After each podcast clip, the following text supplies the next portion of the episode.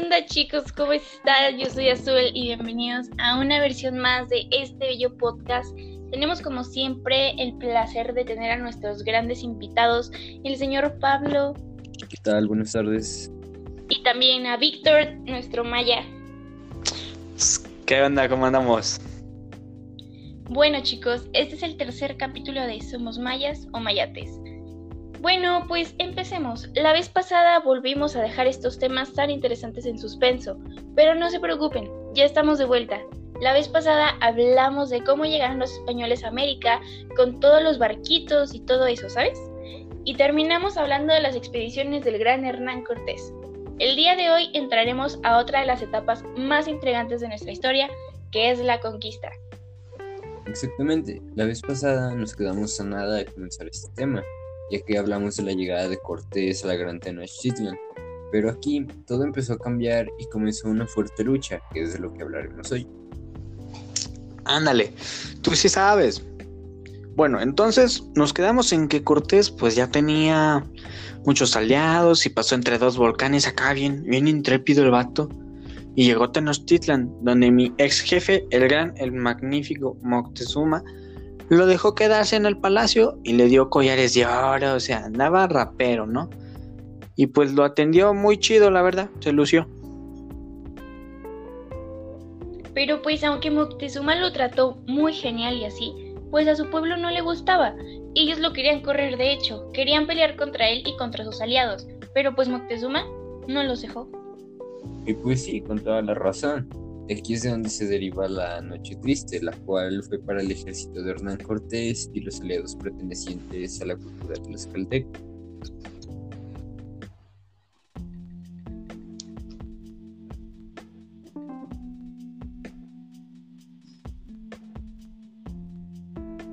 No, sí, es que Hernán Cortés sacaba cada cosa, de hecho. No sé si Víctor pueda contarnos un poco más de este acontecimiento.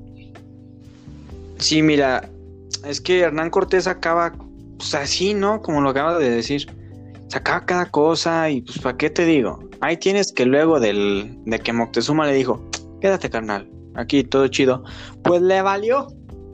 Y, y o sea, a Moctezuma, al chido, pues que lo encierra, ¿no? Así, sin más ni más, nada. Y pues ya, ahí lo dejo, y ahí lo dejo, ahí lo dejo. Zen, todo tranquilo, ok. Y un día iba a hacer una expedición a Veracruz, si no mal recuerdo, creo que sí. Porque mandaron a otro chavo a combatirlo y llevárselo a España. Y dejó a, a un... ¿A quién había dejado? No recuerdo, pero lo de, dejó a alguien encargado el palacio. Le dijo, a ver carnal, cuida aquí mi cantón, gracias. Pero pues este vato que se aloca, ¿no? Y mandó a asesinar a unos guerreros y pues que se arman los catorrazos, carnal.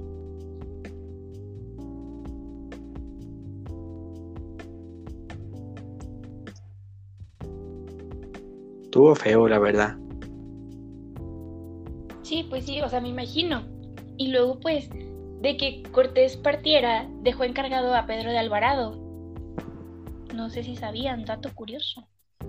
Ah, anda, así se llamaba, creo que sí, porque... Efectivamente, Luego de que Cortés partiera, dejó encargado a Pedro de Alvarado, pero pues este no se sabía controlar y tomó esa mala decisión, por lo cual todo el pueblo mexica se levantó y comenzó la batalla. Con todo y todo, pues Hernán Cortés logró entrar al palacio y le dijo a Moctezuma que calmara su pueblo, pero estos lo desconocieron y empezaron a tirar pedradas, lo cual lo llevó a la muerte. Pero qué feo, oye. ¿Morir apedreado por tu, propio pueblo? No, no. En serio que todo se puso muy intenso. Pero la cosa no acaba ahí. Empezó toda una batalla y Cortés tuvo que huir del palacio y retirar a sus tropas. Pero los mexicas lo complicaron muchísimo y terminaron con una gran cantidad de sus hombres, así como de los aliados tlaxcaltecas que acompañaban a Cortés. Cortés por milagro logró escapar, la verdad, pero pues no le fue nada bien. Todo ese ejército estaba destruido prácticamente, o sea, había perdido todo ya. No, hombre, compadre. Sí, es más, mira. ¿Para qué te digo? Es más, de hecho, el compa se rajó y se puso a chillar. Ya, pues se fue caminando, entonces dije, anda con este compa? ¿Qué, qué traerá? Lo dejó el amor, algo así debió de haberle pasado, traía el corazón roto. Proseguí a hacerle la seguición hasta que llegó un árbol y se sentó todo agüitado, así triste. Para esto decidí hablar con él y entre lágrimas, el cantar de los grillos, lloramos juntos, nos desahogamos y lo dejé y me fui. Así. Pero bueno, Cortés no se rindió en esa parte y además la lealtad de los tlaxcaltecas era muy fuerte, o sea, tanto que les permitió a Cortés y a sus hombres seguir alojándose con ellos y además ayudarlos a planear un nuevo ataque para vencer a los mexicas. Y bueno, ya con esto, Cortés se hizo de nuevas alianzas y entendió que era muy importante poder atacar por agua, por lo que mandó construir barcos en la orilla del lago de Texcoco. Sí, y gracias al ingenio de Cortés, después de pasar por una tristeza profunda y platicar con nuestro amigo el Víctor, logró superar este suceso y comenzó a ingeniárselas. Y como lo dijo el profesor Pablo, construyó con los cuales lograría entrar a la Gran Tenochtitlan. Y es que la neta fue una idea chidísima, ya que era algo que el pueblo azteca no se lo hubiera imaginado. Y, y es que la neta estuvo súper intenso. No, es más, fíjate, estuvo chido. Ahí les va el porqué. Es que imagínate esta escena. Escena heroica. Acá modo God of War potente. Donde las naves de Cortés se ven en el horizonte. Destruyendo todo lo que va a su paso. Paz, paz, paz, paz. Y no, carnal, mira. La neta. Es que la plática que le di a mi compadre acá mi compa el Cortés, sí le funcionó. Ahí asesores, happy, here. No, nada más lo hubieran, lo hubieran visto en acción.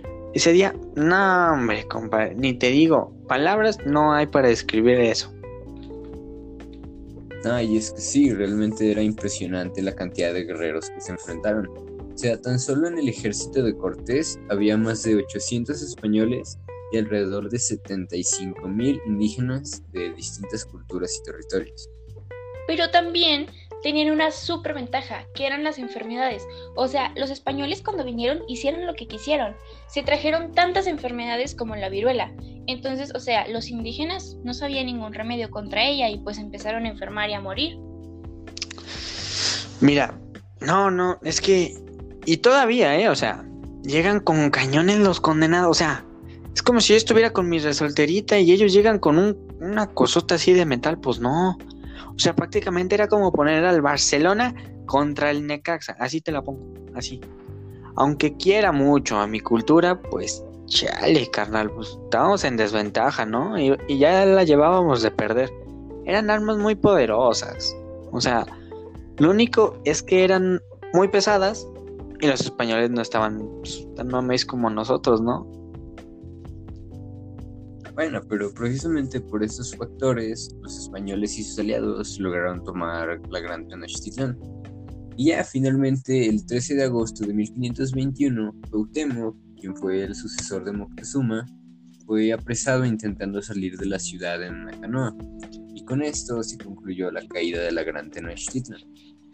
Bueno, chavos, ya consumada la caída del Imperio Azteca por Hernán Cortés, se estableció el virreinato de Nueva España en aquellos ayeres en el año 1535, un 8 de marzo, y llegaron a lo que quedó del pobre Tenochtitlán después de ser el imperio más grande del territorio, esto con Antonio de Mendoza como virrey. Mira, sí, de hecho recuerdo como si hubiera sido ayer. Es más, recuerdo que de repente había más güeros que prietitos. Así. Ya no encontrábamos a mi compa el Chalinsley. Mira, ese hermano, mis respetos. ¿Quién sabe dónde haya quedado? Eso sí te lo digo.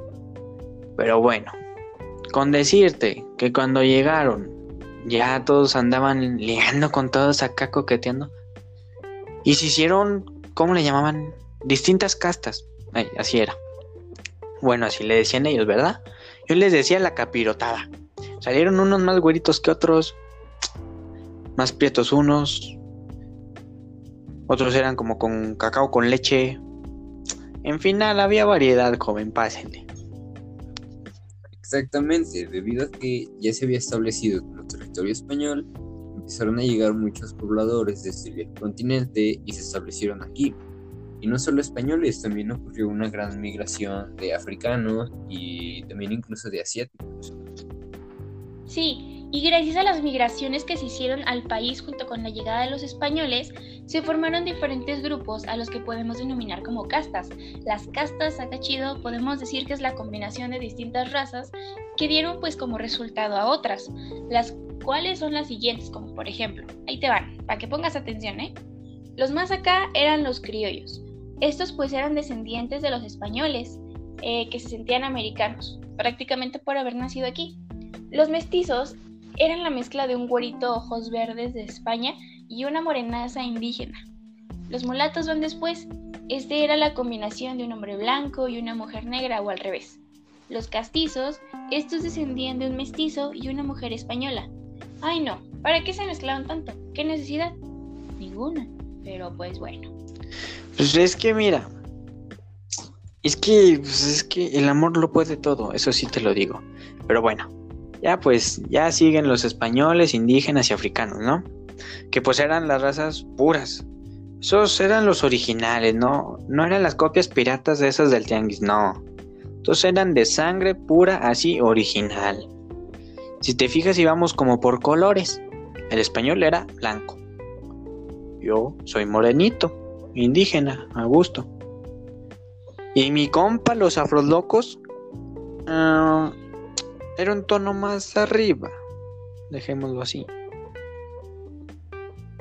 Ah, y bueno, ya con eso se empezaron a crear instituciones como los cabildos, las cuales administraban las regiones y los territorios de la Nueva España. Estos en su mayoría eran gobernados por españoles. Y además se crearon las llamadas encomiendas, lo cual favoreció que más españoles llegaran a México. Sí, de hecho, estas eran proporciones de territorio que se le entregaban a los españoles, junto con cierta cantidad de esclavos indígenas, pero no los llamaban así, y se los daban con el pretexto o con la instrucción de que los evangelizaran. Híjole, eh, sí, mira. Ándale, por eso empezaron a decirnos que nomás había un Dios, no, y luego se, se armó un pleito del tamaño de 10 maizales. Con eso te digo todo. Porque empezaron a querer eliminar las otras religiones. Porque la, la católica en esa cosa tenía que ser la más perrona. Y que sabe que cuánto, y que, y que la salud eterna, y que, eh, que el espacio en el cielo. No, carnal. Ya ves, creencias raras que tiene la gente. Pero pues no. Nosotros queríamos seguir alabando a nuestros dioses. ¿Cómo no? Sí, pues los sacerdotes eran los encargados de llevar este nuevo pensamiento a los indígenas. Y no solo les inculcaron su religión, también les mostraron sus fiestas, sus tradiciones. O sea, prácticamente quisieron dejar toda su cultura atrás e imponerles algo nuevo. Y bueno, ya junto con esto ocurrió también un intercambio de especies. Los españoles se llevaron especies animales y vegetales y también se trajeron algunas de allá. Afirmo tu punto de vista, pero así como trajeron cosas muy buenas, trajeron cosas malas. Y con esto me refiero a enfermedades, la, eh, que es la viruela, esta que arrasó y trajo una pena máxima para los prehispánicos, pues ya que era algo nuevo y no se sabía qué era y muchísimo menos el cómo lograr controlarla.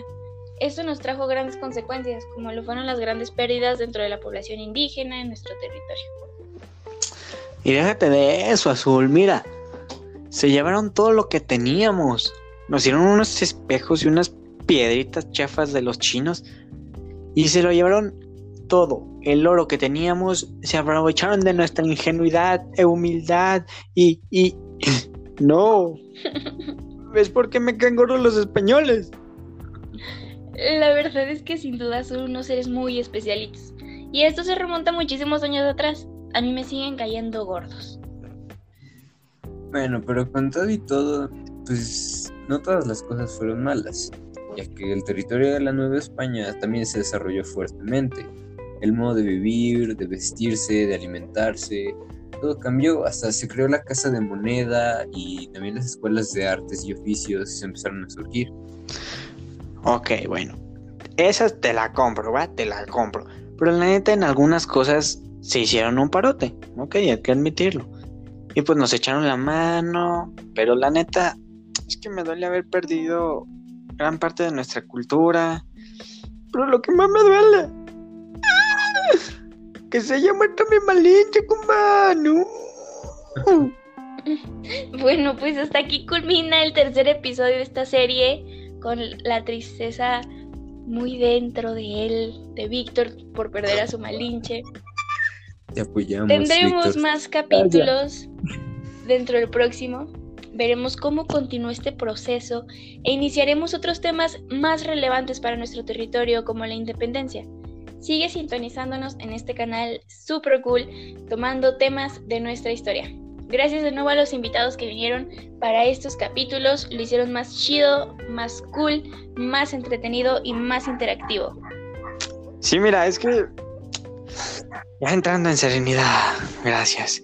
Es que está bien chido estar aquí. La neta, mucho gusto. Se me cuidan. Adiós. Igual, comparto la opinión. Qué gusto poder estar aquí. Sin más que decir, esto fue todo y nunca dejen de preguntarse, ¿somos mayas o mayates?